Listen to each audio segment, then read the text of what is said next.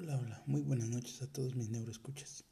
Espero se encuentren muy bien en compañía de toda su familia y seres queridos. Los saludo con mucho afecto y cariño, su compañero y amigo Francisco Santos Eulogio. Esta noche les quiero platicar un poco en lo que respecta a los pensamientos negativos que no traen nada bueno a nuestra vida en todos sus ámbitos. Los pensamientos negativos y su impacto en la salud. El simple mero acto de pensar se corresponde con el ejercicio intelectual de proyectar y enunciar imágenes ideas en la mente humana, dependiendo del enfoque favorable, agradable o no de los mismos.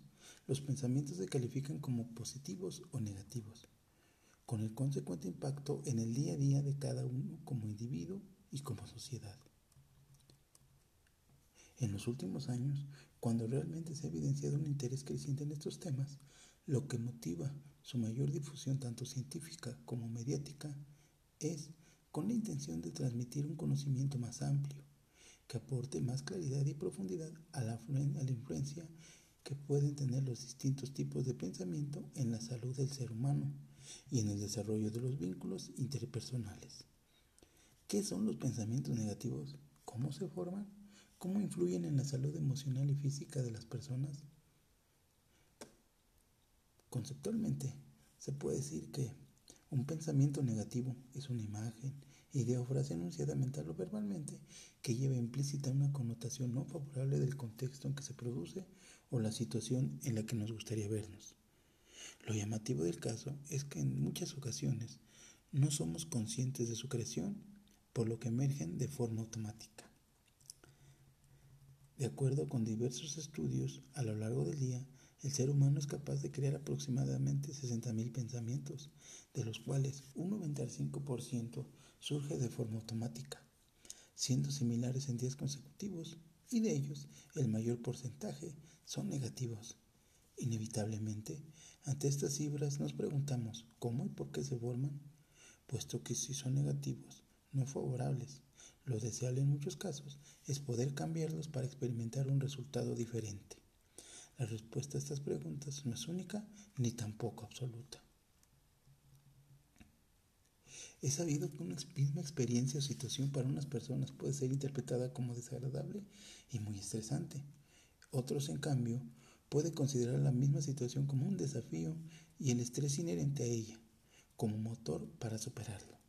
Algunos ejemplos conocidos son hablar en público, trabajar en un servicio de urgencias, competencias deportivas de alto impacto, deportes de riesgo, entre muchos otros. Por lo tanto, y rescatando la pregunta, ¿cómo se forman los pensamientos negativos? Esto es a través mediante de la impronta y la memoria, resultante a nivel mental, emocional e incluso físico, de las distintas experiencias aprendidas desde la primera infancia de los mensajes en forma de frases, declaraciones, gestos e incluso silencios, recibidos del entorno familiar, social y de las instituciones educativas en todos sus niveles. El hecho de que sea inconsciente viene dado por un mecanismo automático de nuestra mente que pretende operar simplificando el tiempo de respuestas ante las situaciones percibidas como similares. Y a nivel emocional y físico.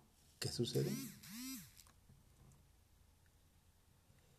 Se ha demostrado que cada pensamiento genera a nivel cerebral la liberación de neurotransmisores y neurohormonas, la adrenalina, dopamina, noradrenalina y adrenocorticotropina, cuyo efecto en el resto del organismo desencadena una respuesta que será más o menos agradable en función del tipo de sustancia liberada.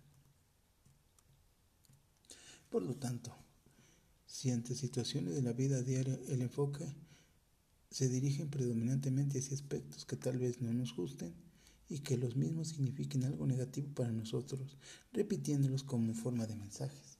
Varias veces a lo largo del día la experiencia psicofísico-emocional emocional será también negativa e igualmente en ese caso las emociones vinculadas a ella, el miedo, la ira, la rabia, la frustración, etc.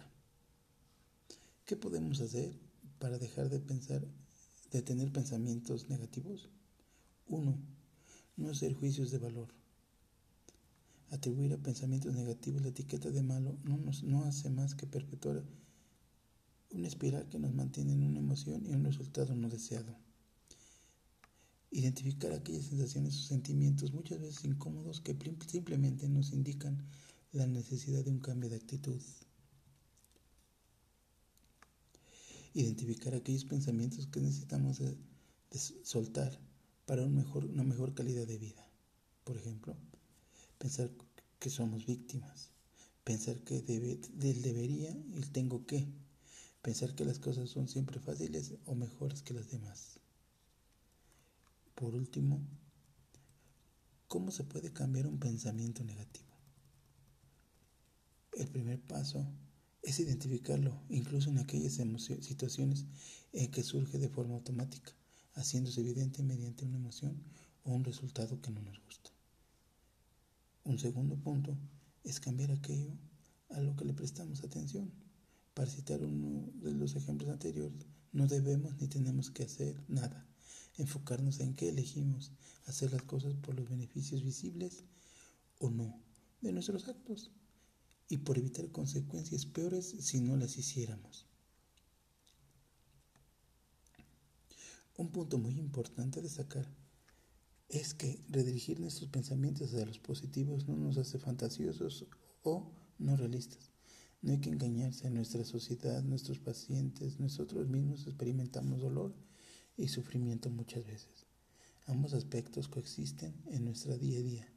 No se trata de obviar lo negativo, se trata de enfatizar lo positivo, porque desde este lugar nuestra motivación, nuestra salud emocional, física y nuestros resultados serán aquellos que realmente nos gustaría experimentar. Muchas gracias por escuchar este pequeño podcast. Me despido, que pasen una excelente noche.